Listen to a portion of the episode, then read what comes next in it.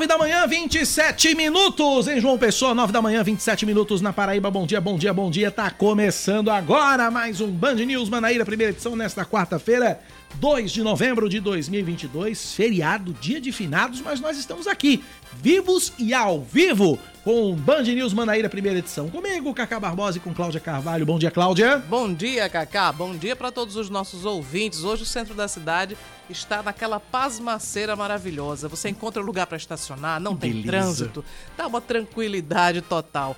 Bom dia para você que feriado está todo dia, né? Podia, né? É, mas é, eu gostaria de ter uns feriados que a gente pudesse feriar também, né? É verdade. Bacana. É, é, é, é saudável isso também. A nós resta sábados e domingos. Pois é. E, enfim, alguns. Alguns, né? Alguns, né?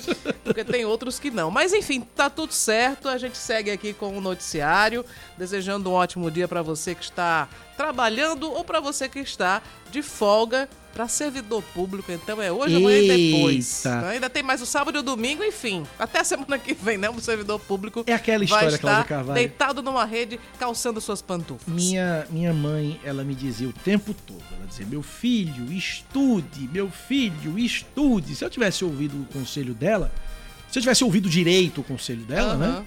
Eu teria estudado, teria feito concurso público e tava de folga hoje, mas eu ouvi e entendi estúdio. Ah, aí você veio direto pro estúdio. Pois é. Vamos aos destaques desta quarta-feira, 2 de novembro de 2022.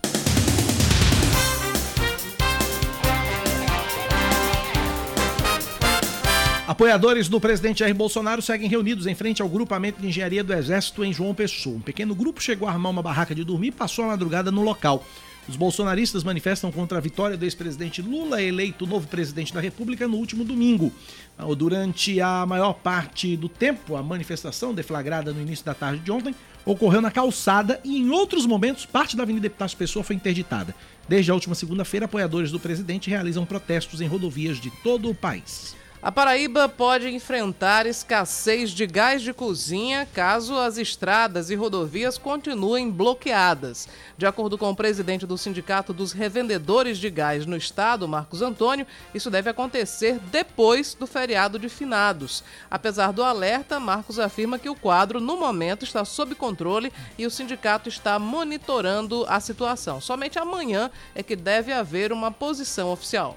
Os caminhoneiros da Paraíba estão evitando pegar a estrada com receio dos bloqueios e de atrasos no transporte de cargas devido aos protestos. De acordo com o presidente da Associação de Caminhoneiros de Campina Grande e região, Albério Lima, muitos trabalhadores já desistiram de seguir viagem. Os bloqueios contra o resultado das urnas nas eleições continuam em diversos municípios de São Paulo e de outros estados. E a gente segue com mais um destaque. O comandante da Polícia Militar, Coronel Sérgio Fonseca, afirma que um grupo de gerenciamento de crise, formado por militares, vai negociar com manifestantes bolsonaristas a desobstrução de pontos de manifestação em João Pessoa e também em Campina Grande. É, porque ontem a gente ainda teve né, alguns, algumas manifestações, inclusive com a dispersão com balas de borracha ontem É naquele girador ali da entrada de Campina Grande, né? No- é, ali em frente ao, ao complexo aeromarinho. Exatamente. O coronel afirma que o movimento parece ser pacífico, mas caso haja resistência por parte dos manifestantes para a liberação da Avenida Epitácio Pessoa na capital e da BR-230 em Campina Grande, a PM vai usar a força para garantir o direito de ir e vir da população. Participaram da reunião ontem representantes dos Ministérios Públicos Federal e Estadual, do Exército Brasileiro, Advocacia Geral da União e demais órgãos de seguranças estaduais. O ouvinte final do telefone 1888 me lembra aqui que é o girador Raimundo Asfora. É o nome daquele girador ali da entrada de Campina Grande, onde os protestos aconteceram. O Ministério da Justiça e Segurança Pública afirma que a Polícia Rodoviária Federal já aplicou mais de 900 multas contra caminhoneiros e outros motoristas que bloqueiam estradas em manifestações ilegais pelo Brasil. O valor das infrações, consideradas gravíssimas, varia de 5 mil a 17 mil reais e se baseia no Código de Trânsito Brasileiro. Até agora, somadas, as multas totalizam 5 milhões e meio de reais. De acordo com o código, é penalizado com a infração gravíssima todo e qualquer condutor que utilizar veículo para deliberadamente interromper, restringir ou perturbar a circulação na via sem autorização do órgão ou entidade de trânsito. Para aqueles que forem identificados como organizadores dos bloqueios, aplica-se a multa agravada em 17 mil reais. Destaque do esporte, Cláudia. O Serra Branca é o campeão da segunda divisão do Campeonato Paraibano, mesmo perdendo por 2 a 1 para a Queimadense ontem à tarde em Cruz do Espírito Santo. O time do técnico Marcelinho Paraíba ficou com a taça porque havia vencido o jogo de ida por 2 a 0, fazendo 3 a 2 no placar agregado. Cláudio e Biapino marcaram para o time de Queimadas, enquanto Iago Leite diminuiu para o Serra Branca. Agora 9h33. Band News. Tempo. O dia de finados em João Pessoa deve ser de sol entre nuvens e sem previsão de chuva. A temperatura mínima é de 23 graus. A máxima 31. Agora 29 graus em João Pessoa. Em Campina Grande, a previsão da meteorologia para hoje também é de sol entre nuvens e não deve chover. Mínima de 20, a máxima pode chegar aos 32 graus e nesse momento os termômetros assinalam 27 graus. Faz muito calor em Campina Grande. Verdade, 9 da manhã, 33 minutos na Paraíba, 9h33. Você ouvinte interage com a gente pelo nosso WhatsApp. 9911-9207, 9911-9207. A exemplo do professor Ramon, que diz o seguinte: nem todo servidor público, Cacá e Cláudia, o IFPB não vai parar. Ah, é. Tem, a gente tem que lembrar, o servidor público estadual tem E feriadão e o municipal de João Pessoa também tem feriadão, porque nisso também o governador João Azevedo e o prefeito Cícero Lucena acertaram, É. né? Acertaram os ponteiros, se sintonizaram. Então foi um feriadão para os servidores municipais de João Pessoa e também para os servidores estaduais da Paraíba. 934, Cláudia Carvalho, o que, é que tem no seu Clau lendário para este dia 2 de novembro de 2022, além do dia de finados? Pois é, além do Dia de Finados, hoje é Dia Internacional pelo fim da impunidade dos crimes contra jornalistas. né? E nada mais atual do que falar sobre isso, porque o jornalismo tem sido muito atacado em vários processos, né? No, no processo das eleições também houve muitos ataques aos jornalistas de parte a parte.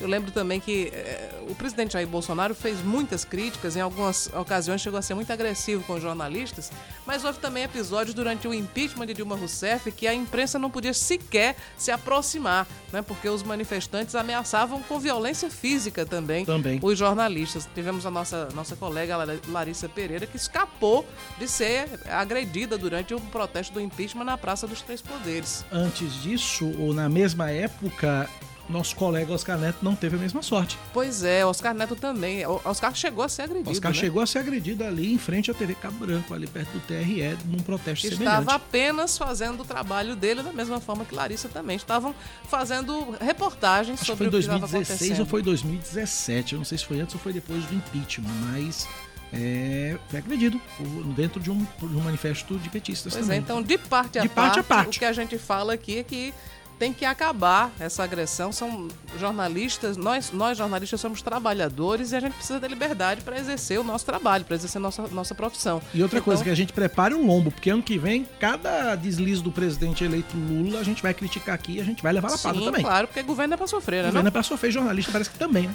Pois é. Hoje é Dia Internacional, então, pelo fim da impunidade dos crimes contra jornalistas. E hoje registrando dois aniversários, Cacá. Ah. Hoje é aniversário da atriz Marieta Severo, Sim, a eterna dona, dona Nenê. Nenê da Grande Família. E hoje eh, Marieta Severo está completando 76 anos. Uau! E hoje também é aniversário da atriz, apresentadora e repórter brasileira, ficou muito conhecida como uma das repórteres do CQC, Mônica Iose, completa hoje 41 anos. Tá sumida Mônica Iose, Tá. né? Tá sumida. 9h36 na Paraíba, Cláudia, também num, num dia como hoje, em 1960, era assinado o Tratado de Benelux. Não sei qual que tratado é esse, não. É um tratado envolvendo Bélgica, Holanda e, E Luxemburgo. Ah, tá. B de, B é de Bélgica, N é de Netherlands, ou, né? Como é que é a pronúncia, Cláudia? Uhum. Netherlands. Netherlands, muito bem, muito obrigado. Que é o nome... Porque lá no álbum da Inter- Copa tem, né? É, hã? Lá no álbum da Copa Na tem. nome da Copa tem, que é o Não nome internacional Holanda. da Holanda, que é Netherlands, e Luxemburgo, que é o Lux. Então, Benelux, o Tratado de Benelux abolindo barreiras alfandegárias entre os três países, isso em 1960. Ah, e em 1978, 44 anos atrás, depois de estabelecer novo recorde de sobrevivência no espaço, dois cosmonautas soviéticos deixavam a estação espacial Salyut 6 e voltaram à Terra. São algumas das datas de hoje aqui na Band News FM Manaíra. São 9h37, recebo mensagem aqui do ouvinte Armando Cabral. Bom dia, Kaká. Antes das eleições falei que de longe Bolsonaro era o pior presidente que já tivemos. E a cada dia ele nos prova isso, com toda a sua falta de postura de um chefe de Estado. A gente vai falar sobre isso já já, viu, Armando? Viva a democracia que seja respeitada com a graça de Deus e o extremismo tem que ser combatido. Obrigado, Armando. Concordo com você. O extremismo, todo extremismo é extremamente perigoso, com perdão da repetição dos termos aqui. 9h38 na Paraíba, 9h38, a Paraíba pode sofrer com a falta de gás de cozinha se os bloqueios persistirem pelo Brasil. É o alerta quem faz é o presidente do Sindicato dos Revendedores de Gás do Estado, Marcos Antônio. Isso a partir de quando, Marcos? Bom dia, seja bem-vindo à Rádio Band News FM. Bom dia a todos. Veja bem, até agora estamos. É, o abastecimento está normal. Mas como isso é um rotativo, se isso pendurar por mais dois, três dias, nós começamos a sentir sinais de desabastecimento, porque nossos estoques são pequenos, tá certo? Então até agora está tudo bem. Mas com mais dois ou três dias, se não houver normalização por parte do transporte, certo? Essas paralisações, a gente já começa a sentir o agravante. Certo? Então, quando você fala em dois ou três dias, entre sexta-feira e sábado, a coisa já começa a complicar, é isso? Exatamente. Se não melhorar, entre sexta-feira e sábado, a gente já vai ver o mercado com sinais de desabastecimento. Ô Marcos, o que preocupa mais é esse trajeto do, de, de, de, Pernambuco para Paraíba? É de lá que vem o, o abastecimento aí do, do, do, gás de cozinha? Positivo, né? Porque ele até Pernambuco ele vem de navio, vai para o, pelos dutos para as distribuidoras e lá é engarrafado e manda para Paraíba, tá certo? Então o problema todo está nesse transporte, Pernambuco, Paraíba, ok? Então na, na hora que esse transporte começa a parar por conta desses bloqueios, então não adianta, porque o produto não chega aqui do mesmo jeito. Tá Ô, Marcos, dentro do raciocínio daquela famosa lei de mercado, a lei da oferta e da procura, aquela história toda, existe a possibilidade, o risco, pela escassez do produto, do gás de cozinha aumentar por causa disso, Marcos, ou não? Não, até agora não. Não pensamos nisso e nem oriento a nenhum representante que esteja com seus, estoques pequenos que aumente o preço. Isso só será, só acontecerá se esse produto é, é, tiver que vir de outro, de outra instância, de outro lugar, de outro porto, certo? Mas que não é o caso, porque em Suape está tendo gás, tá certo? Ele não está está tendo problema para chegar aqui por conta dos bloqueios. Então está descartada a possibilidade de qualquer reajuste por causa dessa escassez de gás de cozinha. O consumidor pode ficar tranquilo. Até agora sim. Cláudia?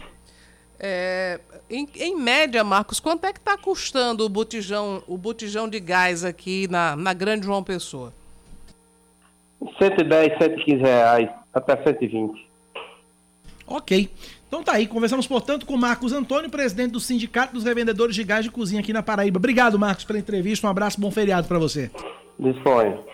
Tá aí, portanto, é, possibilidade de desabastecimento entre sexta-feira e sábado, caso os bloqueios persistam, mas a garantia uh, do, do, do, do Marcos Antônio de que não deve haver aumento no preço devido à escassez. Vamos acompanhar, vamos acompanhar e esperar que é, o bom senso é, impere entre os manifestantes que estão bloqueando as rodovias aqui em todo Mas o Brasil. Eu acho que a tendência, Cacá, é que esses protestos eles sejam dispersados, que eles vão, os manifestantes vão perdendo né, a vontade de ir para as ruas.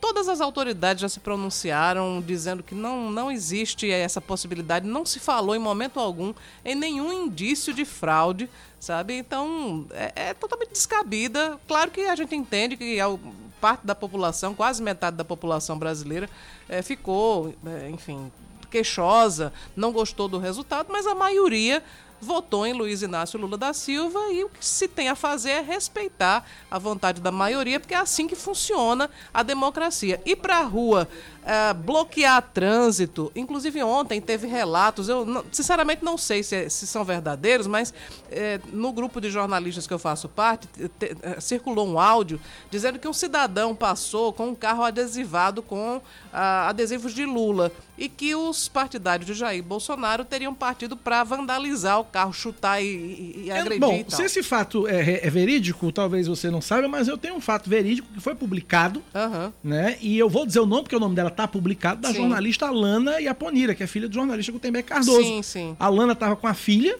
a filha de seis anos, a Alana dirigiu o carro, a filha de seis anos na cadeirinha do banco de trás do, do, do veículo e simplesmente ela passando também ali pela área com o adesivo. Na frente do grupamento Ali na frente do grupamento né? de engenharia, com o adesivo do, do, ex, do, do, presidente, do presidente eleito Lula. E manifestantes bolsonaristas, o relato dela, inclusive, gravou em vídeo uhum. esse, esse relato. É, é essa, essa, situação sendo agredida, é, é, hostilizada, digamos assim, pelos, pelos manifestantes bolsonaristas, a, a gente da CEMOB fazendo selfie e policial sem fazer nada, só mandando ela sair dali. É um relato que tem, tá, tá disponível na internet para quem quiser. Pois é, então o que, o que. Enfim, o presidente ontem se pronunciou, nós vamos comentar daqui a pouco também o pronunciamento do, do presidente Jair Bolsonaro. Em um dado momento, ele diz que é legítimo ir para as ruas fazer um protesto pacífico, no outro, ele diz que houve injustiça na eleição. Então, é, é assim, é um pronunciamento dúbio para o, o, os eleitores mais fanáticos, mais apaixonados. Ele chancelou né, o, o a movimentação, essa mobilização que está havendo e que é antidemocrática, porque está assim, se rebelando contra uma decisão tomada no processo democrático e para a outra parte, né, que seja mais ponderada, ele disse: olha, a gente não vai fazer com uma esquerda que eh, impede o direito das pessoas ir e vir. Faltou ênfase, faltou o presidente ser mais objetivo.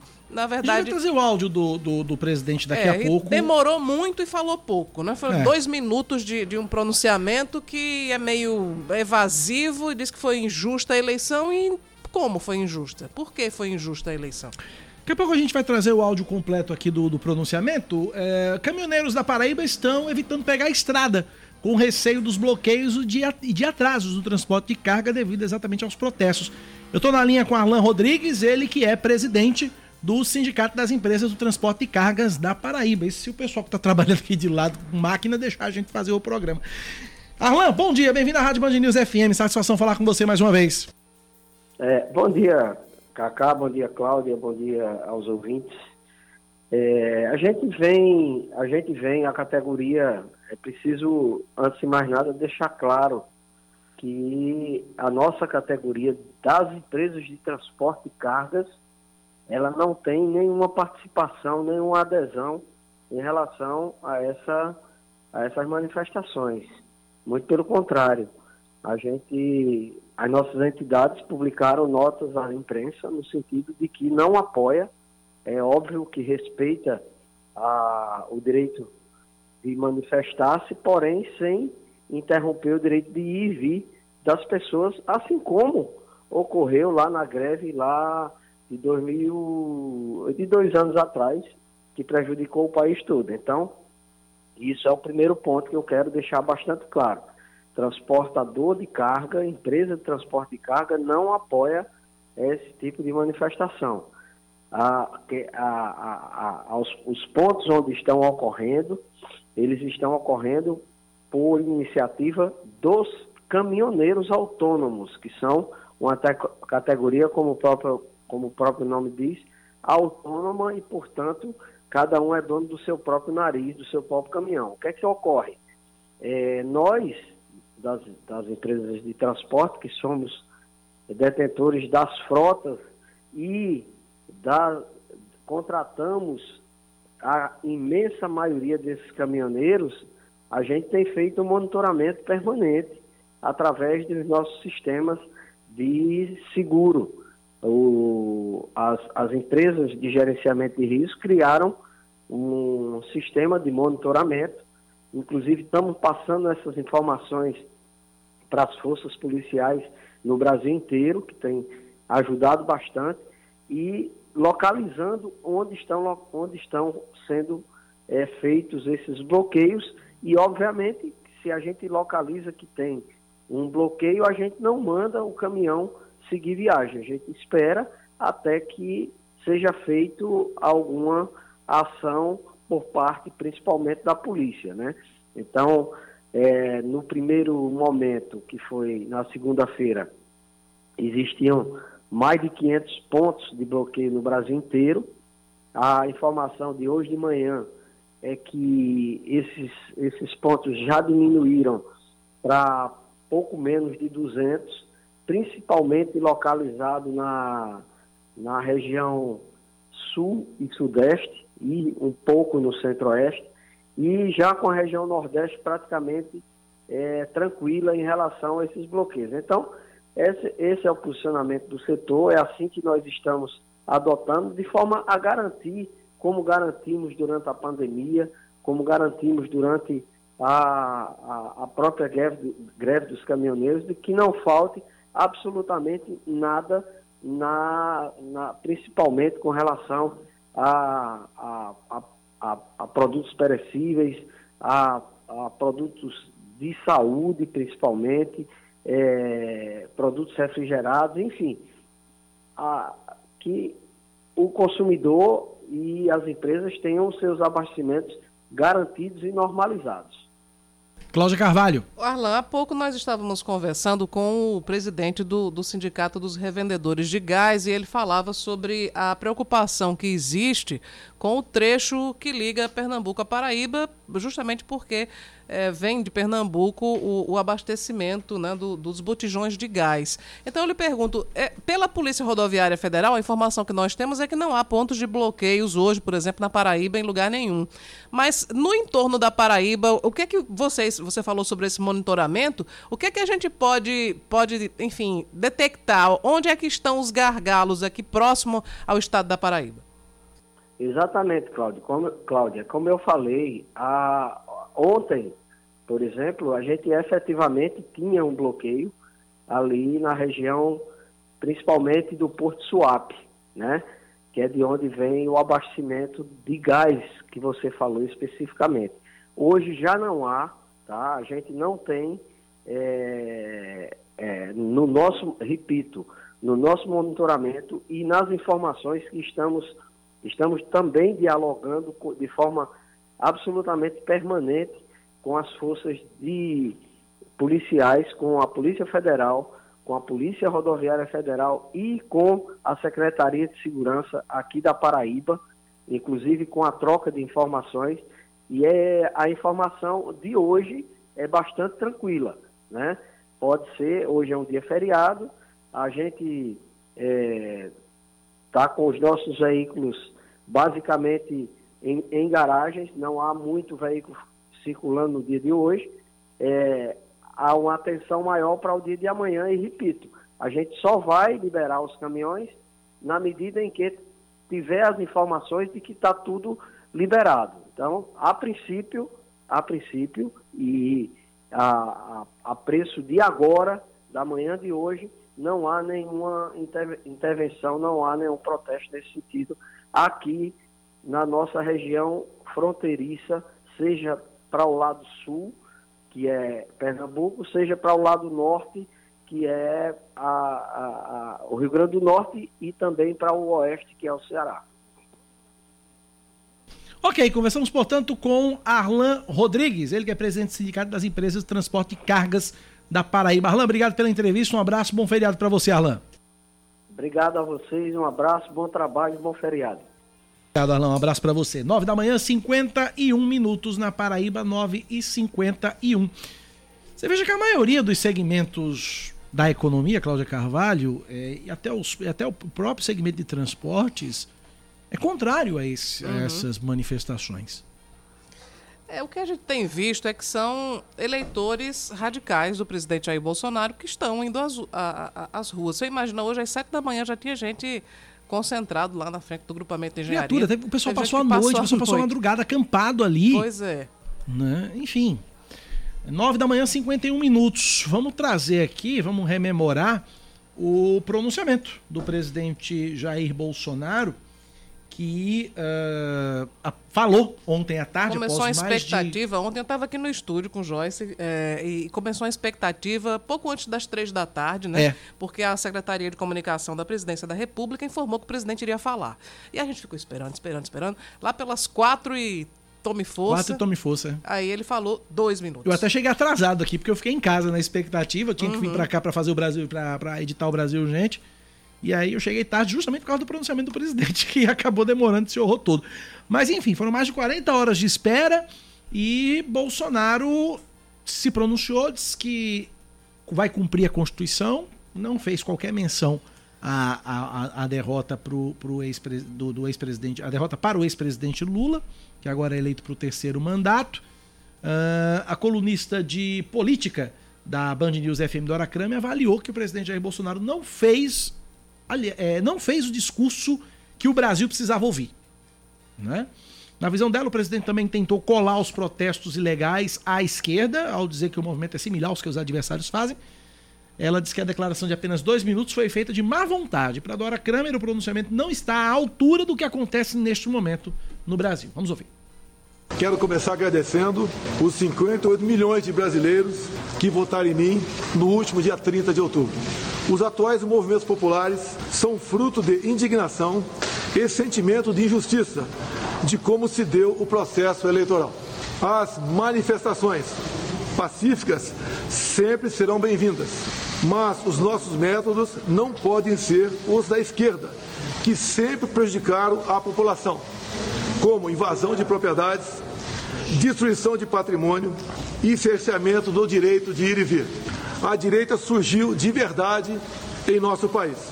Nossa robusta representação no Congresso mostra a força dos nossos valores: Deus, pátria, família e liberdade. Formamos diversas lideranças pelo Brasil. Nossos sonhos seguem mais vivos do que nunca. Somos pela ordem e pelo progresso.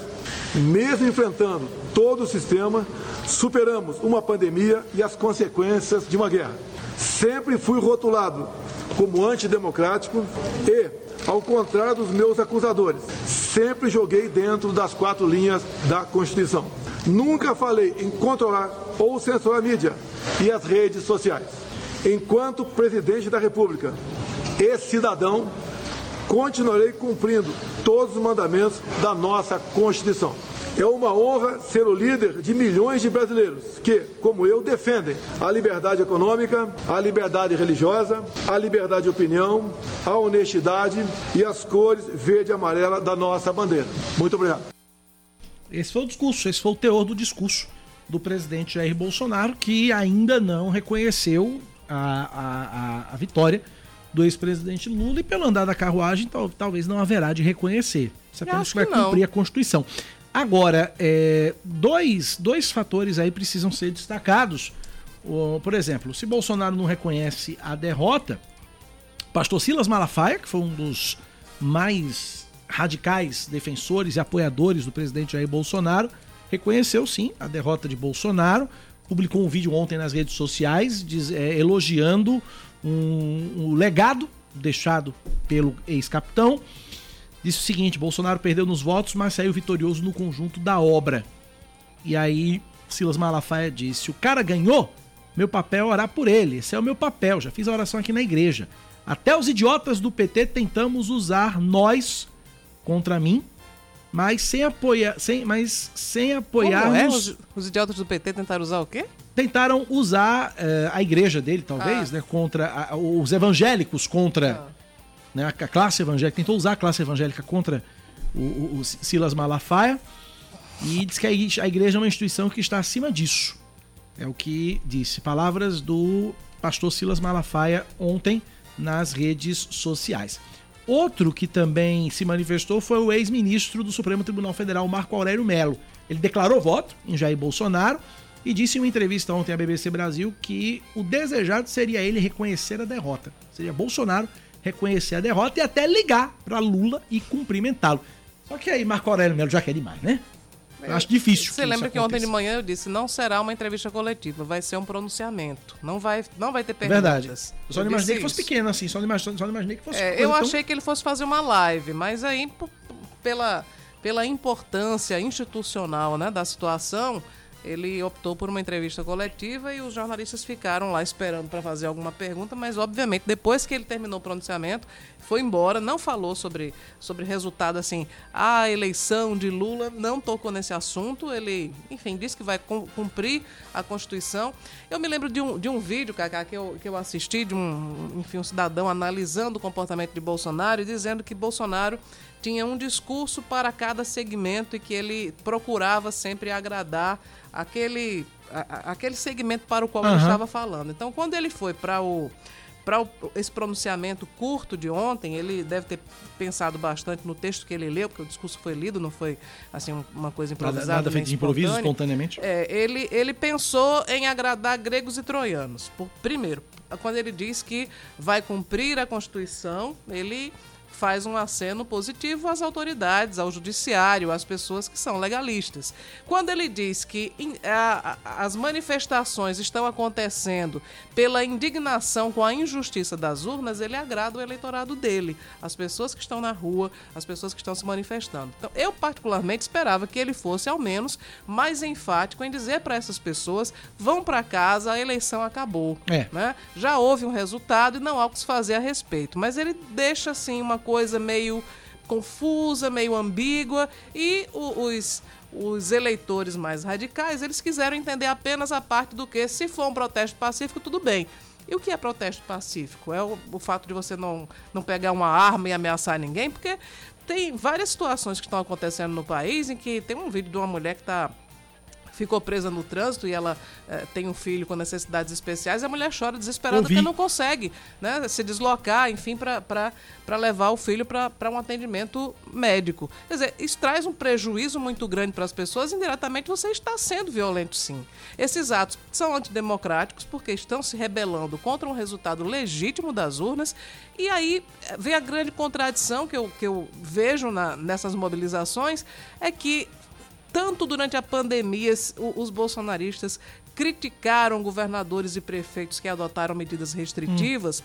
para evitar o contágio, especialmente em momentos que a gente não sabia exatamente com que a gente estava lidando. E aí foi, o comércio ficou fechado, igrejas ficaram fechadas. Aquele momento era um momento de muita instabilidade, porque a gente não sabia exatamente o, o, o que é que o vírus causava, como é que era que se dava o contágio, enfim, era um, um temor. Mas ah, houve uma reclamação muito forte por parte dos segmentos bolsonaristas porque os governos estavam atrapalhando o direito de ir e vir. Olha, a causa era o coronavírus. É. Agora nós temos uma outra causa que é uma eleição que não foi atípica, não foi eh, injusta, não há nenhum elemento que aponte qualquer tipo de irregularidade nas eleições que se realizaram domingo. Mas mesmo assim, esses mesmos eleitores que reclamavam da, da, da, restrição do direito de ir e vir estão nas ruas hoje restringindo o direito de ir e vir das pessoas que cometeram o crime de ir às urnas. Eu quero, eu quero pontuar com relação à questão das urnas algumas coisas. Uma, algumas coisas eu já disse aqui, vou repetir,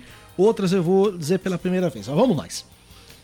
É, eu já devo ter dito aqui que o Exército, no primeiro turno e no segundo turno, é, fez o que quis no quesito fiscalização de urnas. Auditou do jeito que quis, fez do jeito que quis, fiscalizou, olhou, viu, não viu e tal, essa coisa toda, foi, foi enfim, fez o que quis. No primeiro turno, o Exército não se manifestou sobre o resultado das, da, da, da, da, auditoria. No segundo turno, ainda não temos um, um posicionamento do Exército a respeito disso. Se o Exército tivesse encontrado, se as Forças Armadas tivessem encontrado algum indício de fraude nas urnas eletrônicas, iam ficar calados até agora? Não. Esse é o primeiro ponto. Segundo ponto. A mesma urna eletrônica onde Bolsonaro perdeu a eleição foi na mesma urna eletrônica que Tarcísio de Freitas ganhou em São Paulo, o estado mais importante do Brasil. Foi na mesma urna eletrônica que Damares Alves se elegeu senadora. Foi na mesma urna eletrônica que Sérgio Moro se elegeu. Foi na mesma urna eletrônica que o. É Patrick o nome do menino? Que foi o deputado federal mais votado do Brasil, o mineiro? Não, o mais votado do Brasil foi o. Foi Amon, foi o do Amazonas, aquele do Beba Água. Enfim, aquele mineiro, aquele mineiro, aquele mineirinho que é o. Que, que, é o que veio pra cá, né? É, o que veio pra Nicolas. cá. Nicolas. Nicolas. Patrick não, Nicolas. O Nicolas. Nicolas que foi o Nicolas, que foi um dos mais votados do Brasil, acho que o mais votado ainda. Dá, uma, dá só uma Vou, checada vou- nisso. vou verificar aqui. Foi na mesma urna eletrônica que Nicolas foi eleito deputado. Foi na mesma urna eletrônica. Nicolas Ferreira, Paulo do Expedicionário me avisa. Obrigado, Paulo, é isso mesmo. É, Foi na mesma urna É, foi Nicolas Ferreira, foi o mais votado do Brasil. sim, Pois é. verdade. Então, vários expoentes do movimento bolsonarista foram eleitos expressivamente nas mesmas urnas eletrônicas que Jair Bolsonaro perdeu a eleição.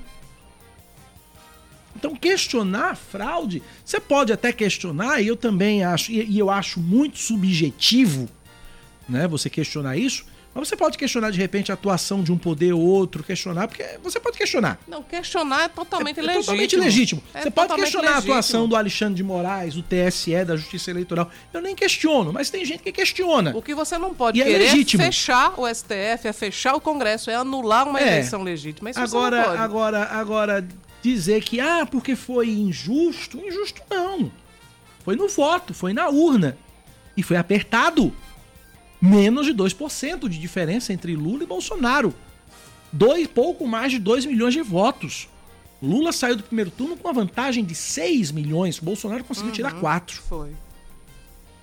Então, é, é, não, não- não tem cabimento. Definitivamente não, não tem cabimento. Lamentavelmente, eu, eu fico muito triste quando eu vejo isso, é, quando eu vejo esse tipo de manifestação, tanto da direita quanto da esquerda, tá, gente? Tanto da direita quanto da esquerda. Se fosse o contrário e a esquerda tivesse também indo às ruas, eu tava dizendo a mesmíssima coisa aqui. Há pouco a gente tava falando aqui sobre os protestos lá contra o impeachment, que teve um bando de maluco que saiu quebrando tudo por aí. É. Foram pichar o muro da TV Cabo Branco, foram agredir Oscar Neto, foram agredir Larissa Pereira, são uns malucos. Exato. Então, exagero de parte a parte tem que ser repreendido, tem que ser é, é, didaticamente é, é, é reprimido. E a partir do ano que vem, os mesmos malucos que nos execram porque a gente critica o presidente Jair Bolsonaro serão os mesmos malucos que vão nos aplaudir quando a gente critica Lula. Agora, E por falar em maluquice, ontem eu publiquei no Instagram, ontem à noite, Ah, uma vi isso. Que é uma cena surreal, minha gente. A cena é o seguinte: teve um grupo no Rio Grande do Sul, um grupo de pessoas, estava vestido lá com, com- de verde e amarelo, apoiadores do presidente Jair Bolsonaro, e por algum estranho motivo, eles receberam uma informação. Provavelmente vinda pelo WhatsApp, de que o ministro Alexandre de Moraes teria sido preso. Daí eles se juntam numa praça e começam a vibrar, se jogam no chão, ajoelhados, gritando. E isso nunca aconteceu É. pura fake news, que a gente não sabe nem de onde é que veio esse rumor, esse boato, esse enfim. Não é verdade, mas a reação dessas pessoas é de uma histeria, é, é alguma coisa que, que entra para o, o, o, o- enredo surreal do nosso Brasil contemporâneo. Eu recebi um vídeo de uma, de uma pessoa que me mandou dizendo o seguinte, uma legenda. Certo. O vídeo, o vídeo era uma pessoa falando e a legenda diz assim: Líder dos advogados do PT orienta a continuar fraudando as pesquisas eleitorais e consumar nas urnas. Aí vem o nome do advogado. Doutor Avacalho Ellis. Hã? Lê de novo que você vai ver. Avacalho Ellis. Ah, sim. E a pessoa acredita. Então, quem acredita? Alguém fez uma piada, né? É. E- Quem leva a sério uma coisa dessa, leva a sério com certeza uma fake news da prisão de Alexandre de Moraes, algo que nunca aconteceu. É nesse nível que as coisas estão. Agradecer aqui o ouvinte, eh, final de telefone ah, 0269, que também me lembra aqui que Eduardo Bolsonaro foi reeleito nas mesmas urnas que o pai perdeu. E antes da gente ir para o intervalo, deixa eu trazer aqui uma outra informação. Eu falei que o, o vereador lá de Manaus, aquele do Beba Água, Sim. foi o mais votado deputado federal. Ele foi, eh, enfim, existem categorias de mais votados. Ele foi o deputado federal proporcionalmente mais votado, porque Ah, ele teve tá. quase 15% dos votos válidos lá no Amazonas. O nome dele é Amon Mandel. Ele tinha só um segundo na propaganda eleitoral e ele viralizou né, no Brasil inteiro com a frase que ele disse: beba água. É isso. 10 da manhã, 6 minutos na Paraíba, 10 e 6. Falamos demais. Vamos pro intervalo? Vamos lá. A gente volta já já com mais Band News Manaíra, primeira edição. Band News FM. Em um segundo, tudo pode mudar.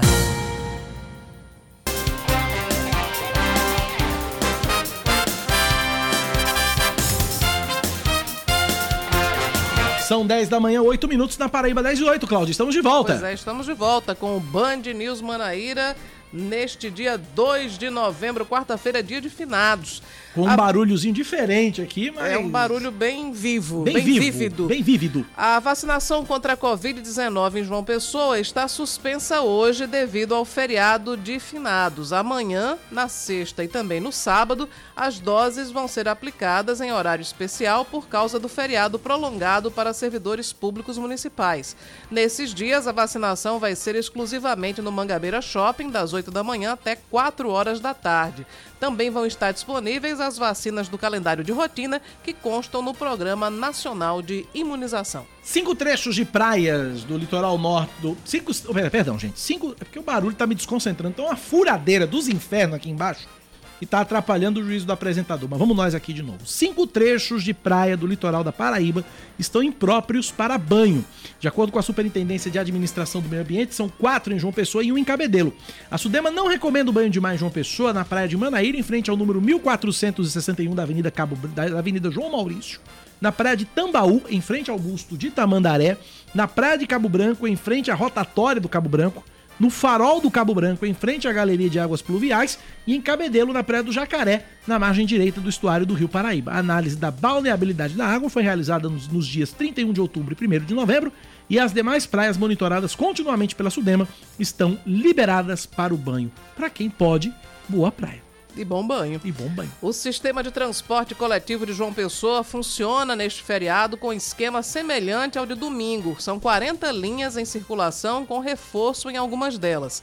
De acordo com a Superintendência Executiva de Mobilidade Urbana da capital, as linhas 602, que circula pelo cemitério Senhor da Boa Sentença no Varadouro, e 204, que passa pelo cemitério do Cristo Redentor, ganham mais dois veículos cada, totalizando 20 viagens a mais.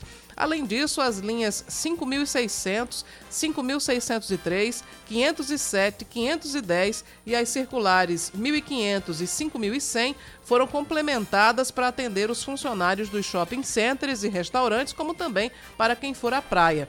Detalhes sobre a operação do transporte público estão disponíveis no site serviços.cemobjp.pb.gov.br ou pelo telefone 3218-9310. Lembrando que serviços é sem cedilha, tá, gente? É, não, tem, não, tem, não tem sinal, não tem acentuação na internet, então fica servicos, tá?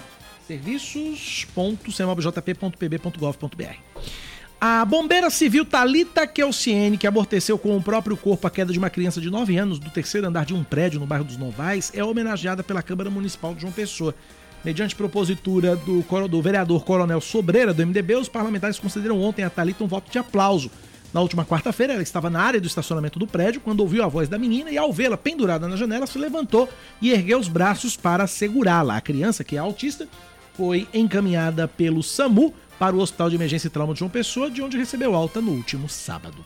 O Tribunal de Contas da União não encontra divergências na análise de boletins de urna da eleição. Quem Olha aí, traz... mais um, mais, mais é. um reforço para o comentário que eu fiz no bloco passado, bloco passado. A informação completa de Brasília quem traz é Natália Pazzi. O Tribunal de Contas da União não encontra nenhuma divergência na análise feita nos boletins de urna do primeiro e do segundo turno das eleições de 2022. A informação foi anunciada pelo ministro Bruno Dantas, presidente em exercício da Corte, na sessão plenária desta última terça-feira. No segundo turno, a equipe técnica do TCU analisou 604 versões digitais de boletins de urna coletados no dia da eleição por 54 auditores espalhados pelas 27 capitais capitais do país. As conclusões ainda serão apresentadas em um relatório.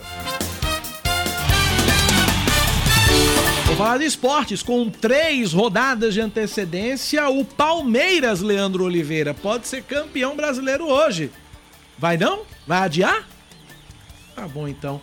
Vamos falar com o Yuri Queiroga, que tem os detalhes? O fechamento da 35ª rodada do Campeonato Brasileiro pode ter a confirmação do título do Palmeiras. O Verdão, que joga às nove e meia da noite contra o Fortaleza, tem hoje a segunda chance da conquista antecipada e ela pode vir sem que o time entre em campo. Às quatro da tarde, o Internacional enfrenta o América Mineiro e um tropeço do Colorado fará do Palmeiras campeão com três rodadas de antecedência. Se o Inter ganhar, o time de Abel Ferreira precisará vencer em casa para levantar o troféu. A Band News FM vai transmitir o jogo decisivo ou de celebração para a torcida palmeirense Palmeirense a partir das 8 e meia da noite na voz de Marcelo Dó. Também às quatro da tarde o Atlético Paranaense pega o Goiás e se perder abrirá a chance de o Corinthians se garantir na fase de grupos da Libertadores. O Timão pega o Flamengo no Maracanã às nove e meia da noite. Às sete ainda tem Atlético Goianiense e Santos, Juventude e Curitiba, Havaí e Bragantino. Ontem São Paulo e Atlético Mineiro empataram por 2 a 2 e o Cuiabá fez 2 a 0 sobre o Botafogo, abrindo três pontos de vantagem sobre o Ceará, primeiro time dentro da zona de rebaixamento.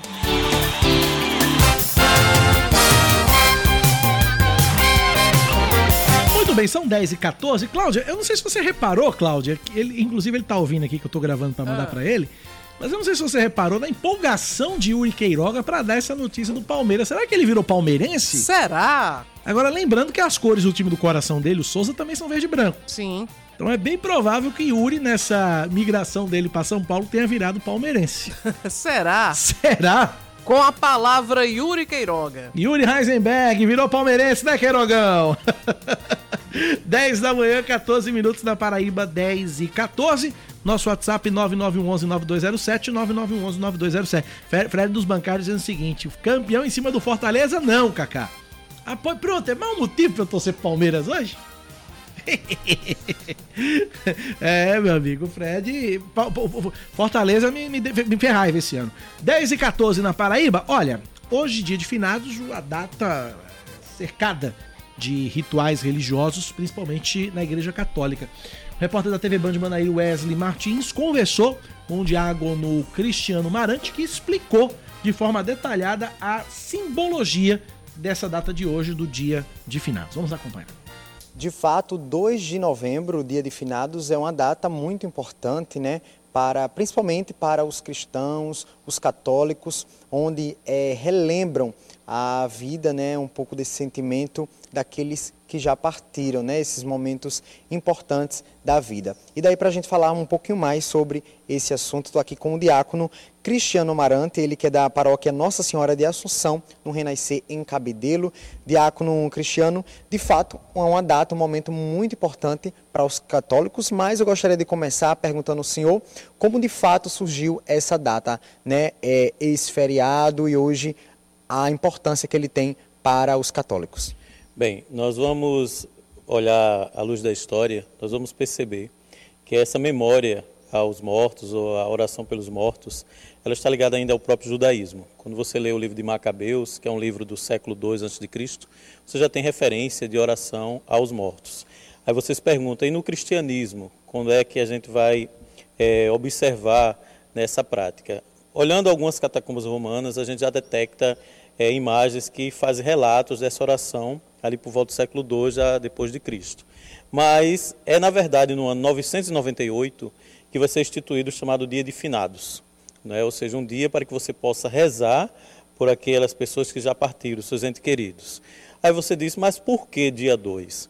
Aí a gente vai ter que olhar um pouco a liturgia. Porque no dia 1 de novembro nós celebramos o dia de todos os santos, ou seja, aqueles que já foram canonizados pela igreja. Então, o dia 2 é uma forma de fazer memória aquelas pessoas que foram santas em sua vida, que deram o seu exemplo em sua família, em sua comunidade, mas não foram canonizadas, mas merecem ser lembradas, ou seja, fazer a sua memória. Tá? Então, por esse motivo, o dia 2 de novembro, né, que é algo que está ligado diretamente ao dia 1 que é o dia de todos os santos. Uma data então importante, como eu falei, né, os cemitérios ficam lotados, as, pe as pessoas que vão lá prestar essa homenagem para a Igreja Católica, esse simbolismo também, até por conta de, de, missas que são realizadas, né? Qual a importância dessa data, então, para vocês que sempre acompanham é, é, essa trajetória, digamos assim, da parte histórica? É, há uma importância, primeiro, uma importância teológica, né, acima até mesmo da histórica, que fazer esse momento de finados é lembrar que todos nós somos chamados a uma nova vida, ou seja, todos nós, como acreditamos pela fé, iremos ressuscitar. Primeiro ponto. Aí você vai ver que tem alguns símbolos que são próprios do finados. Por exemplo, as velas. Né? Você falou dos cemitérios. Os cemitérios são abertos e as pessoas levam velas. Porque a vela ela vem simbolizar, antes de tudo, o próprio Cristo. O Cristo que ilumina né, a nossa vida, nós que estamos aqui, mas o Cristo que é luz na vida daqueles que partiram. Você diz, onde é que a gente pode pegar uma referência bíblica sobre isso? A gente tem que ir no livro do Apocalipse, que vai dizer o seguinte, que no final dos tempos Deus será tudo em todos, ou seja, Deus será a luz que irá brilhar, não precisará mais do sol, mais da, dessa luz que nós temos artificial, mas o próprio Deus vai ser essa luz. Então, o dia de finados está imbuído de todo esse símbolo.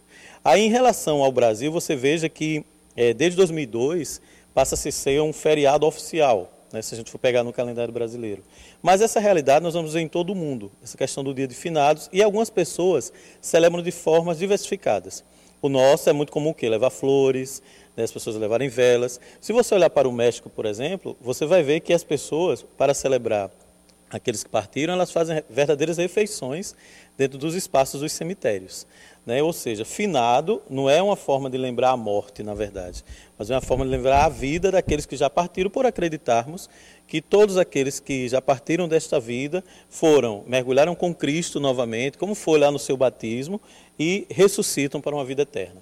Esse é o sentido de finados para nós católicos, principalmente. Agradecer o diácono Cristiano pelas informações, essa mini aula, né? É um assunto aí que tem muito que aprender, desenvolver, mas aí para a gente conhecer melhor um pouquinho da história, entender e principalmente respeitar em quem é, celebra, digamos assim, essa data. Volto no estúdio.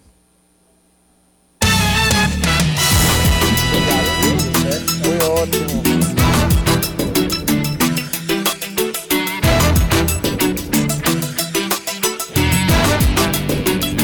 São 10 da manhã, 19 minutos. 10 e 19, virou ponteiro para 10 e 20. O cemitério Senhor da Boa Sentença tem movimentação intensa nesta manhã de quarta-feira. A repórter da TV Band Manaíra, Joana Brito, esteve lá e tem os detalhes.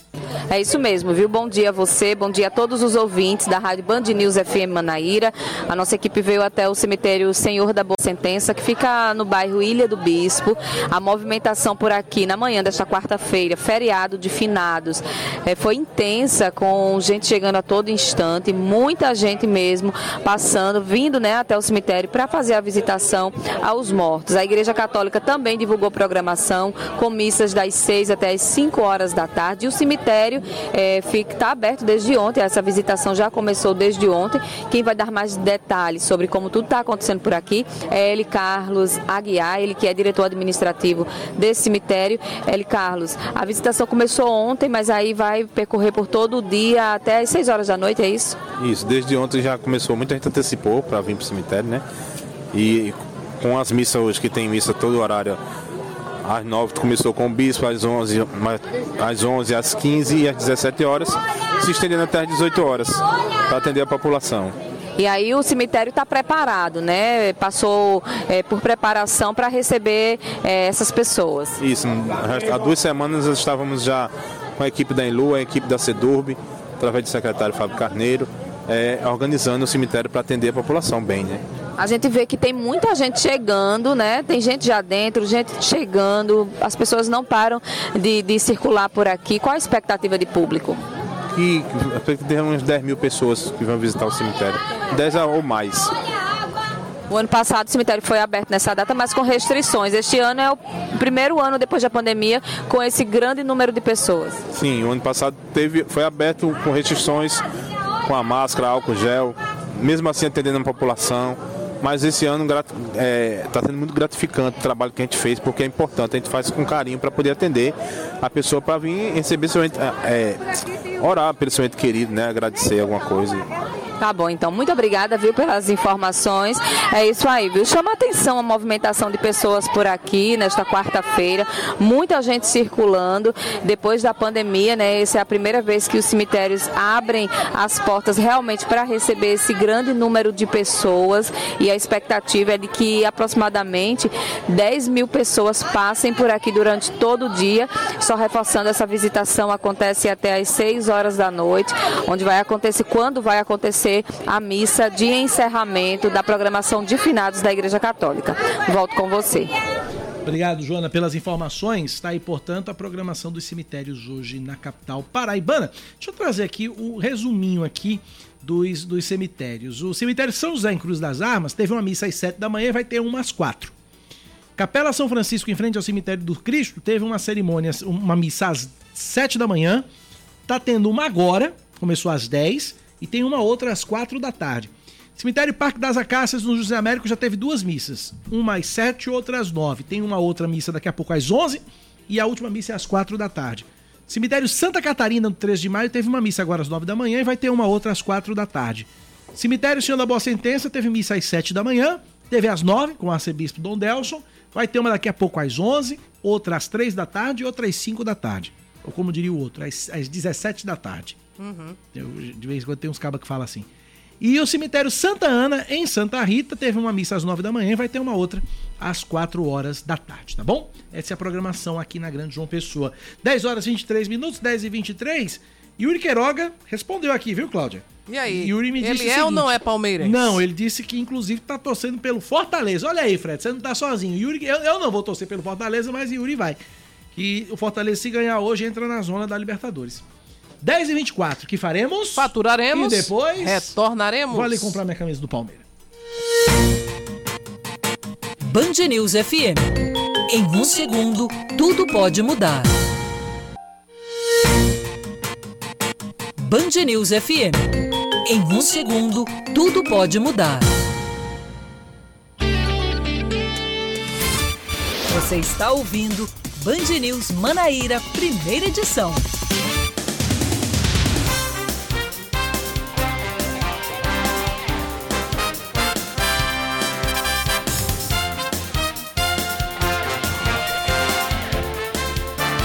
Manhã, mais 26 minutos, 10 e 26, Cláudia Carvalho. Olha, deixa eu dizer uma coisa pra você aqui, antes da gente seguir com o nosso destaque. Eu estou recebendo uma mensagem muito carinhosa do nosso estagiário Lucas, que está de férias. Em Dubai.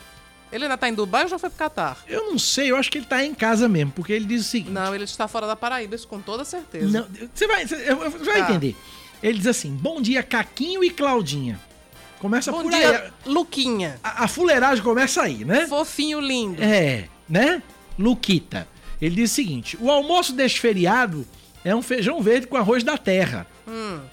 Isso não tem em Dubai.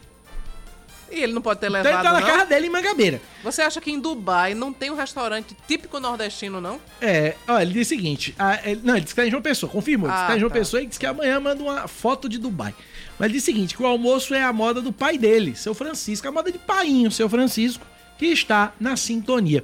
Ontem, Agora, Luca- convidar a gente pra almoçar, ninguém convida, Não, não né? convida. E ele ainda quer ser o melhor estagiário, porque ele ficou com ciúme que a gente fez elogio a Paulinha ontem. Que, né, que a gente disse que Aí Paulinha era a nossa melhor estagiária. o melhor é Lucas. É, não, ele disse o seguinte: Paula pode ser a melhor estagiária, mas eu, Lucas, sou o melhor estagiário. Certo. E ainda manda um mini coração com o dedo. É uma figura, É né? uma não? figura. Um beijo pra tu, Lucas. Valeu, Lucas. Um abraço. Aproveite suas férias. Não volto tão cedo. Vamos falar, vamos seguir aqui. o- Só assim. Vamos para mais destaques? Vamos lá. Passa para 44 o número de casos confirmados de varíola dos macacos. Eu tô com pena da mãe do pai de Lucas aguentando esse menino de férias o tempo todo em casa. Não consigo parar de imaginar nisso. Coitado. Vamos lá. Passa para 44 o número de casos confirmados de varíola dos macacos na Paraíba. De acordo com a Secretaria Estadual de Saúde, existem 82 casos em investigação, dois prováveis e 353 descartados. Dos pacientes confirmados, 90% são do sexo masculino e a faixa etária mais acometida é a de 30 a 39 anos. 34 casos são de João Pessoa, 7 de Cabedelo, 1 de Campina Grande, 1 de Patos e 1 de São Bento. Nenhum paciente necessitou de hospitalização e não há relato de contato com caso provável ou confirmado de monkeypox. Aprendi com você, Cláudia, nas bem. notificações mais recentes. Vamos seguir para o próximo destaque. Eu fiquei aqui falando sobre Lucas e, e não abri a lauda, mas eu já estou com ela aqui. O vereador de Até, até a distância, Lucas atrapalha. que negócio, gente. O vereador de Campina Grande, Anderson Almeida, do MDB, consegue a quantidade necessária de assinaturas para protocolar um pedido de CPI na Câmara Municipal, que é para investigar problemas no atendimento do Hospital João 23. A unidade que é conveniada com a Prefeitura de Campina Grande para prestar serviços de saúde em cardiologia tem sido alvo de várias denúncias por mau atendimento e também por negligência. Assinaram o pedido os vereadores Anderson Almeida, claro, do, do Podemos, Eva Gouveia, do PSD, Renan Maracajá, do Republicanos, Bruno Faustino, do PTB, Jô Oliveira, do PCdoB, Rostam Paraíba, do Progressistas, Dona Fátima, do Podemos e Olímpio Oliveira, do PSL, todos da bancada de oposição ao prefeito Bruno Cunha Lima, do PSD. Mais um destaque para você. O maior preço da gasolina comum em João Pessoa sobe 10 centavos. para R$ 5,09 enquanto o menor se mantém em R$ 4,69 para pagamentos à vista. O levantamento do PROCON municipal divulgado ontem foi realizado em 108 postos da capital.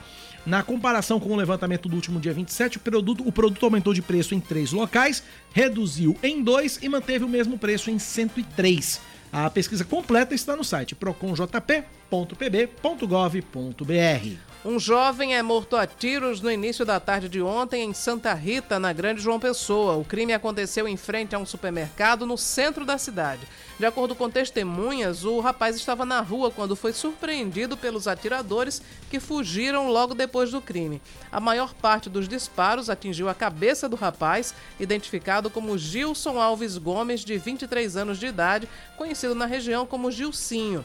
Os levantamentos preliminares da polícia apontam que a vítima morava em Cruz do Espírito Santo. Depois da perícia, o corpo foi encaminhado para o Instituto de Polícia Científica no bairro do Cristo Redentor e até agora ninguém foi preso. Mais um destaque para você da Rádio Band News FM. Uh, as contas da deputada Carla Zambelli são suspensas nas redes sociais. A informação chegando com Rafael Procópio. A deputada federal Carla Zambelli, uma das principais apoiadoras do presidente Jair Bolsonaro, teve diversas contas em redes sociais suspensas nesta terça-feira. Os perfis no Instagram, Facebook, Twitter, TikTok, LinkedIn e outras redes foram retirados do ar, acatando uma determinação do Tribunal Superior Eleitoral. Segundo a corte, a deputada fez diversas publicações com teor antidemocrático e que atingem o processo eleitoral, como incentivos à intervenção militar e aos bloqueios que acontecem em todo o Brasil, que são ilegais. A gente traz agora o destaque do esporte aqui na Band News FM Manaíra. Givanildo Sales não vai mais ser o técnico do Souza. O treinador havia acertado com o clube paraibano para a temporada 2023, mas acabou recuando do início da semana após receber uma proposta melhor do Lagarto, do Sergipe clube onde esteve antes de ser contratado pelo Dinossauro, indo até as oitavas de final da Série D do Brasileirão. Essa seria a segunda passagem do técnico pelo Souza. 10 da manhã, 32 minutos agora.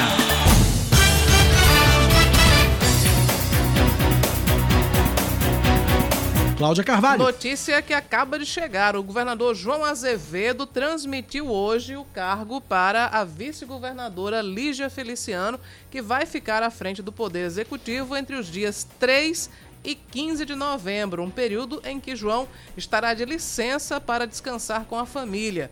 O chefe do Executivo Estadual destacou que a Paraíba estará em boas mãos sob a condução responsável da governadora em exercício. Ele disse que é uma satisfação contar com a colaboração de Lígia Feliciano que tem ajudado nessa construção de uma Paraíba melhor para todos. Durante as agendas previstas para os 12 dias que ficará no comando do governo, Lígia Feliciano já planejou inspeção a obras no estado. Ela disse que vai visitar algumas obras e promover ações dando seguimento ao trabalho do governador. A governadora em exercício ressaltou a satisfação de assumir mais uma vez um car o cargo, diz que é uma honra estar com o povo paraibano, motivo de muita alegria e que vai continuar com a construção do trabalho para beneficiar, beneficiar a população. Estão os dois vestidos de azul, até nisso sintonizaram aí depois de romper com João no final do ano passado, Lígia voltou para a base e agora vai assumir o Estado durante 12 dias para um período de descanso do governador reeleito João Azevedo.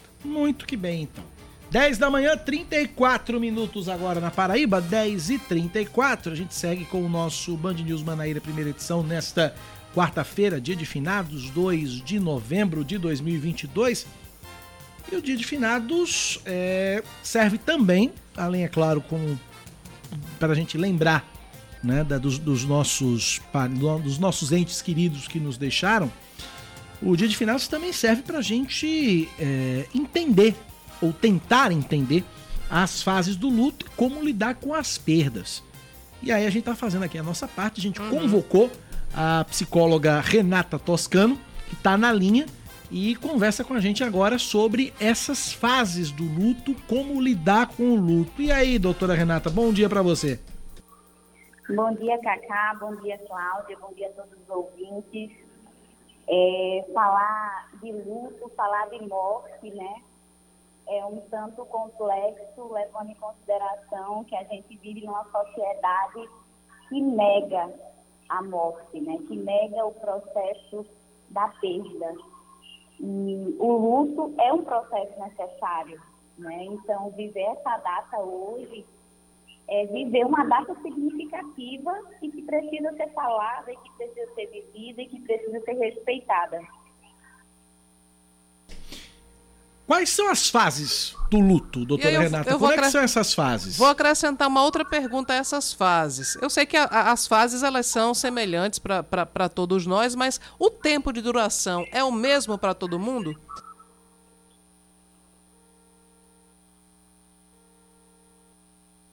Nós perdemos o contato com a doutora Renata, Leandro Oliveira. Vê aí se a gente está na linha com ela.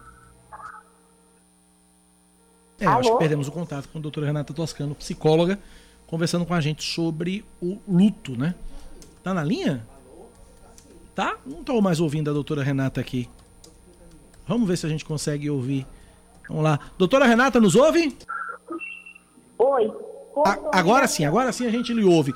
É, refazendo a pergunta, as fases do luto e se é o, cada fase tem o mesmo tempo de, de duração ou isso varia de pessoa para pessoa?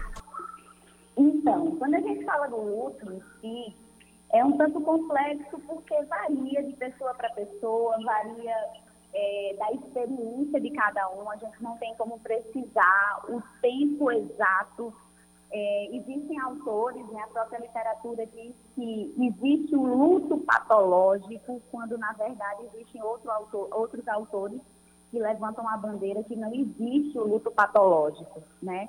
Então, assim, existe inicialmente a fase da negação, do isolamento, que quando há a perda do ente querido, né?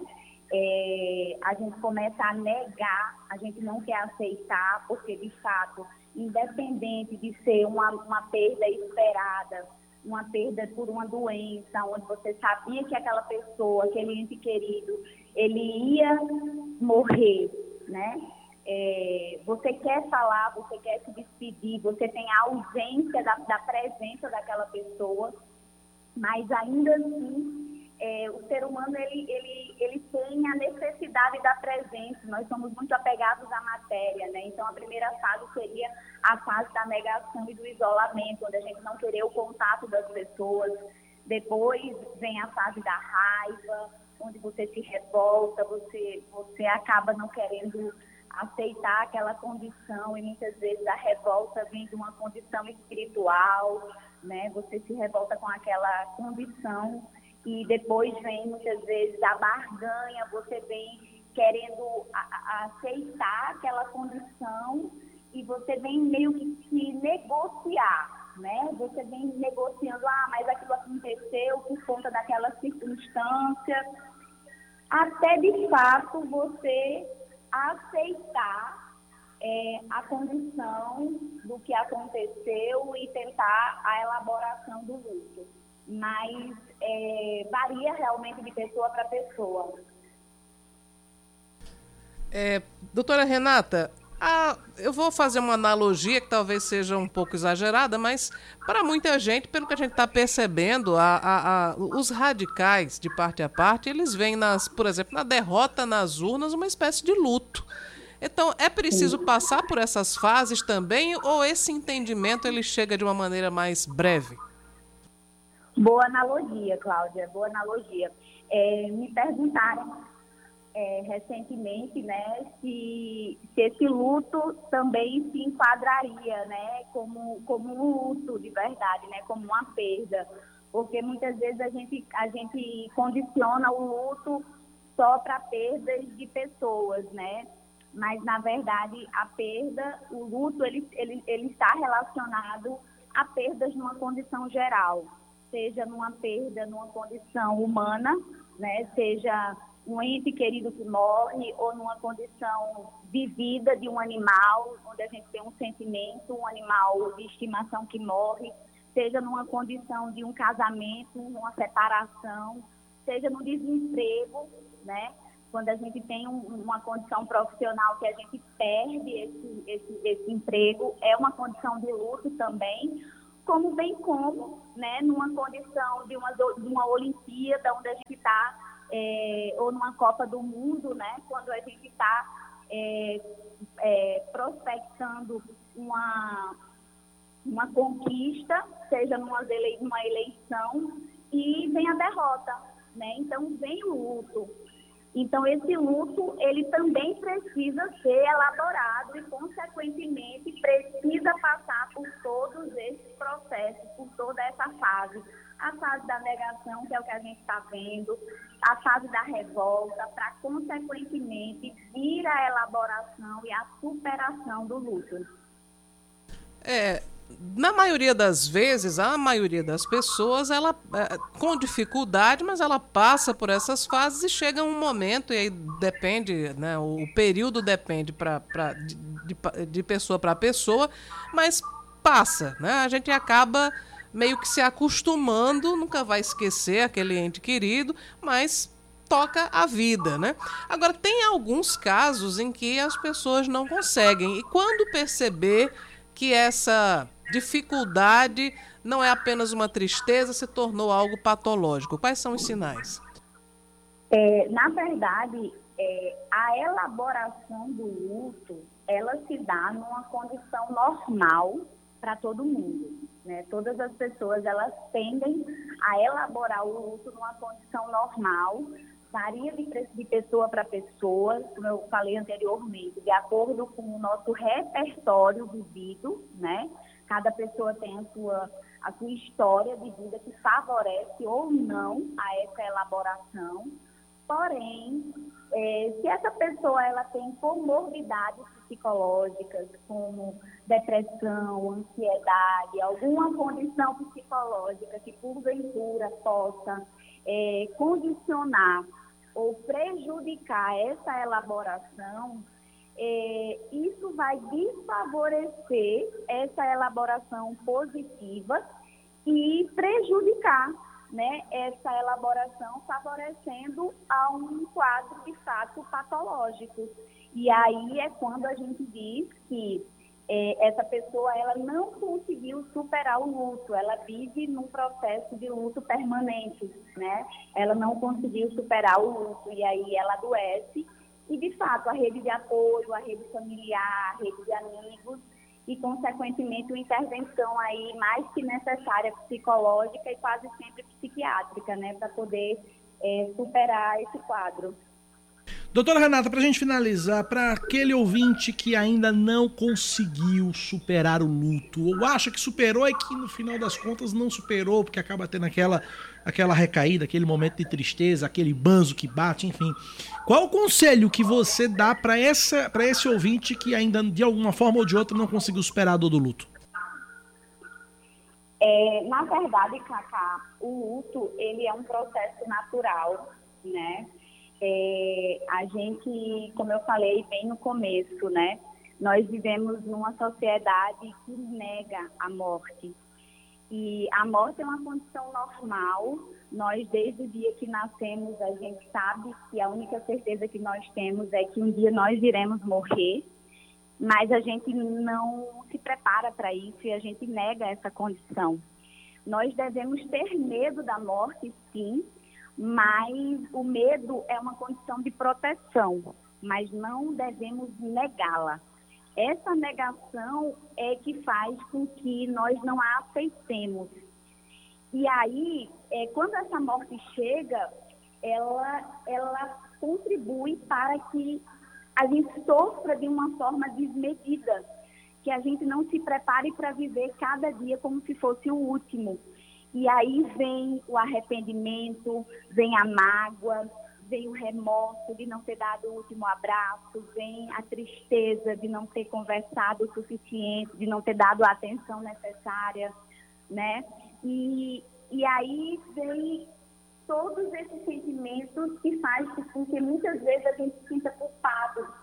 E às vezes esse luto, ele acaba ficando muito mais difícil de ser elaborado sabe? Então, assim, se é um processo natural, a gente precisa se libertar de pesos, de culpas do que a gente já viveu, que a gente não consegue voltar atrás. É realmente pedir perdão a si próprio, se for pesos que a gente carrega, se você não perdeu entes queridos e que você é, não sofre por isso, é viver o dia de hoje para que você ame o suficiente, que você não perdeu alguém, para que você também não carregue essas demandas emocionais. E outra, é, uma coisa mais importante de tudo, que eu acredito, sabe? É, nesse processo do luto, é, sofrer, sabe? Sofrer todas as demandas, chorar o suficiente cada dia, porque às vezes as pessoas acham que quando a pessoa está enlutada, ela não deve, ela não deve sofrer, ela não deve chorar, ela não deve, é, ela deve esperar, né? O tempo, ela, ele cura todas as feridas, mas em cada demanda, cada pessoa tem suas demandas emocionais e ela deve ser entregue às suas demandas e se entregar ao ponto de superar nesse tempo, mas nunca reprimir as suas emoções, sabe? E nessa, nesse processo, ela vai se entender e caso ela perceba que ela não consiga superar todas essas demandas emocionais, buscar ajuda terapêutica. Bom, é, a doutora Renata falou em não devemos ter medo de morrer, né? Alguma coisa nesse sentido. E me remeteu diretamente a Hebe Camargo. Hebe Camargo hum. dizia o seguinte: ela dizia, eu não tenho medo de morrer, eu tenho peninha. Esse é o termo que ela usava. Doutora Renata, obrigado pela entrevista. Um abraço, bom feriado para a senhora. Eu que agradeço, querido. Bom dia para vocês, bom trabalho. 10 da manhã, 47 minutos. Intervalo, voltamos já já. Band News FM. Em um segundo, tudo pode mudar. Band News FM. Em um segundo, tudo pode mudar. Você está ouvindo Band News Manaíra, primeira edição. São 10 horas e mais 48 minutos. Você está sintonizado na 103,3 Rádio Band News FM Manaíra e nós estamos de volta com a reta final do Band News Manaíra de hoje. A Paraíba é o sétimo estado mais adiantado na coleta do censo 2022. De acordo com o IBGE, até ontem foram recenseados mais de 3 milhões de paraibanos em mais de 1 milhão de domicílios. O número representa aproximadamente 76,3% da população estimada no estado para 2021, ficando acima da média nacional, que foi de 63,8% e do Nordeste, de 74,8%. Iniciado no dia 1 de agosto, a previsão era de que o recenseamento terminasse no fim de outubro. No entanto, no início do mês, o IBGE anunciou a necessidade de prorrogar a coleta até dezembro. A Prefeitura de João Pessoa realiza terça e quarta-feira da semana que vem o cadastramento de 6 mil famílias para o programa Pão e Leite. Podem se inscrever pessoas em vulnerabilidade social. O mutirão acontece em 29 postos espalhados na capital, como centros de referência da cidadania, ginásios de escolas municipais e serviços relacionados à assistência social de outras secretarias, como os Centros de Referência da Assistência Social, das 9 da manhã às 4 da tarde. O... Outras informações podem ser obtidas pelo site joaopessoa.pe .gov.br barra pão e leite. Ah, Cacá, porque só e quarta-feira? Bom, eu sei que hoje, até, até, até domingo, é feriado na Prefeitura de João Pessoa. Uhum. O pessoal só volta a trabalhar na segunda-feira. Acho que segunda-feira é o dia para o pessoal pegar no tranco e na terça-feira é que a coisa vai, né? Deve ser por aí. Bom, a gente segue com mais um destaque. A audiência do sargento da Polícia Militar, acusado de atirar contra um jovem em praça pública no bairro do Geisel, que aconteceria ontem, é adiada para o dia 4 de abril do ano que vem. O militar ele está afastado das atividades. Esse crime aconteceu em julho do ano passado e a vítima, François Muniz, de 27 anos, espera por justiça. Na época, após denunciar aglomeração e perturbação da paz na praça, o sargento teria tirado duas vezes contra o jovem. Um dos disparos atingiu o abdômen do rapaz, que perdeu o baço e um dos rins.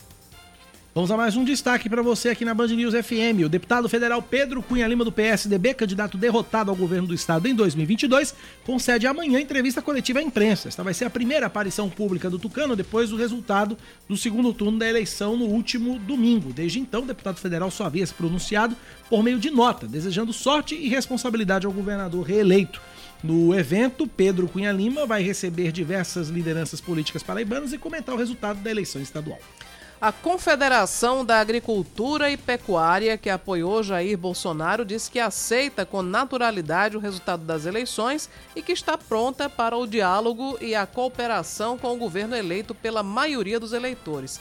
O setor, que representa um terço do produto interno bruto e mais da metade das exportações do país, cobrou segurança jurídica para o produtor contra invasões de terra. A CNA defendeu ainda um ambiente sem taxação e sem regulação estatal excessiva. Vamos falar de esportes agora, porque vem aí o Campeonato Paulista de 2023. Yuri Queiroga. Estão definidos os grupos do Campeonato Paulista do ano que vem, que terá o mesmo formato das últimas edições. As 16 equipes ficam divididas em quatro chaves e jogarão 12 vezes na primeira fase. Não haverá confronto entre times do mesmo grupo. Na chave A estarão Santos, Bragantino, Botafogo de Ribeirão Preto e Inter de Limeira. Na B ficam São Paulo, Guarani, Mirassol e Água Santa. No grupo C, Corinthians, Ituano, Ferroviária e São Bento do Sorocaba. No grupo D, Palmeiras, São Bernardo, Santo André e Portuguesa. O Paulistão vai começar no dia 15 de janeiro de 2023. E aí vamos nós. Atenção Lima Souto que vai ser assunto para você daqui a pouco. Paulistão já está com data marcada para 15 de janeiro. Campeonato Piauiense 11 de janeiro. Campeonato Potiguar 4 de janeiro. Campeonato Alagoano 14 de janeiro. Campeonato Baiano 10 de janeiro. Campeonato Sergipano, 14 e 15 de janeiro. O Campeonato Paraibano está com, data tá com data provisória para 31 de fevereiro, 10 e 52 Futebol, com Lima Solto. Só no Agenda o Nosso, Lima. Bom dia para você. É, Cacá, bom dia. Bom dia a Cláudia Carvalho, meu amigo, irmão, o nosso querido Leandro Oliveira e a todos os ouvintes né, do Band News FM Manaíra. Cacá, ontem no, na final do Campeonato Paraibano, a presidente, doutora Michele Ramalho, né, ela que manda, é a mandatária com mais de 98% de aprovação dos seus próprios dirigentes que aprovaram e recolocaram ela na administração da Federação Paraibana de Futebol, né, entregando a taça ao Serra Branca, que conquistou o título, né, depois da derrota para a equipe da Queimadense, ela deu uma declaração dizendo que a semana que vem, né, segunda, aí a semana tem segunda, terça, quarta, quinta, ela não quis dizer o dia, mas disse que na semana que vem... Enquanto houver marcar... semana que vem, né? É, enquanto tiver semana que vem, ela disse que vai marcar a data, né? A semana que vem será a data do, como é que se diz, do arbitral para a realização do Campeonato Paraibano. Ela tem que fazer isso aí até o próximo dia 15 de novembro. Se quiser feriado, e outra, né, ela vai viajar para o Catar, né, ela vai com, convidada para a Copa do Mundo. Então ela tem que fazer logo esse arbitral antes do dia 15, até porque todos os campeonatos aí né, nós estamos observando, tem campeonato começando logo no início do ano e tem campeonato começando na segunda quinzena do mês agora, de janeiro. Agora, Lima, eu disse, eu fiz a piada aqui dizendo que o Campeonato Paraibano está com data provisória para o dia 31 de fevereiro, mas isso não pode, não é muito difícil não, porque eu lembro de um ano aí que marcaram o jogo para o dia 30 de fevereiro, né? Teve, teve sim, é, e, e, foi motivo de, de muita, de muito blá blá blá, né, de muita chacota lá do lado de fora, quando marcaram realmente um campeonato com a data que não existe, né? Todo mundo sabe que não existe no dia 30 de fevereiro.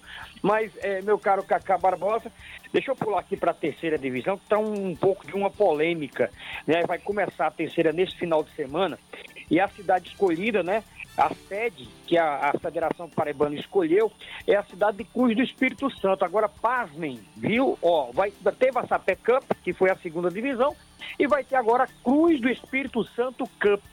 Isso mesmo. Ela quer realizar todos os jogos, todos os jogos dos envolvidos, não só o esporte de patos. O esporte é que está melhor é, financeiramente. Fechou uma parceria com a faculdade local, só que o prejudicado total disso aí é o Pombal Esporte Clube, porque uma formiguinha me buzinou aqui no meu ouvido e disse que o Pombal Esporte Clube não tem condição de sair de Pombal até Cruz do Espírito Santo para passar oito dias né, hospedado com alimentação. E quem vai pagar essa conta? Quem vai pagar essa conta? O Pombal quer jogar empate. O José Cavalcante ele está aprovado com restrições, claro, e quer jogar de portões fechados. E aí fica dependendo da Federação Paraibana de Futebol né, desse acordo, né? Que eu acredito que ela não vai ceder esse espaço para o Pombal Esporte Clube jogar lá na cidade de Patos. E vai com certeza, viu, Cacá, trazer. Eu fico, eu fico na esperança de que o Pombal não viaje 470 quilômetros, né, é, para ficar hospedado oito dias aqui, a não ser que ela tenha muito dinheiro e que ela pague a conta do Pombal Esporte Clube. O que eu né, acho já- muito difícil, né? Porque o nosso futebol não é aquela fonte de, de dinheiro assim que a gente diga, minha nossa senhora, como é o. Né? Não tem como, né? Não tem. É, vamos aguardar. Eu sei que a polêmica está formada. Cruz do Espírito Santo Campo está chegando. É a terceira divisão que ela quer realizar em apenas oito dias, parece, né? Oito dias é jogos no domingo, sábado, domingo e quarta e quinta e não sei para terminar logo porque só são quatro clubes, né? E ela quer terminar logo essa terceira divisão que ainda tem Natuba e a equipe do Miramar da cidade de Cabelo. Inclusive que a equipe do Miramar pegou aí três jogadores da base do sub-20 do Botafogo, entre eles o lateral direito Eric, que foi emprestado para a equipe do Miramar. Que eu também não sei quem é o presidente, não sei quem é que está comandando, onde é que eles estão treinando. É uma coisa inte- interessante essa terceira divisão do Campeonato Paraibano. Mas vamos aguardar. Tomara que decida lá e que o, o Pombal não viaje tanto, né, para jogar aqui em Cruz do Espírito Santo. Se vier, e a doutora paga aí, porque os meninos lá não tem dinheiro não, viu, Cacá? Um abraço para você, bom feriado, um abraço para Cláudia e a todos os ouvintes acompanhando o Band News FM Manaíra. Um abraço, Cacá. É porque, Lima, vou dizer uma coisa pra você, é porque é mais barato ir pra Dubai do que pagar pra esse po- pra, pra, pro Catar assistir Copa do Mundo do que pagar esse povo. Abraço, Lima! Outro, meu irmão!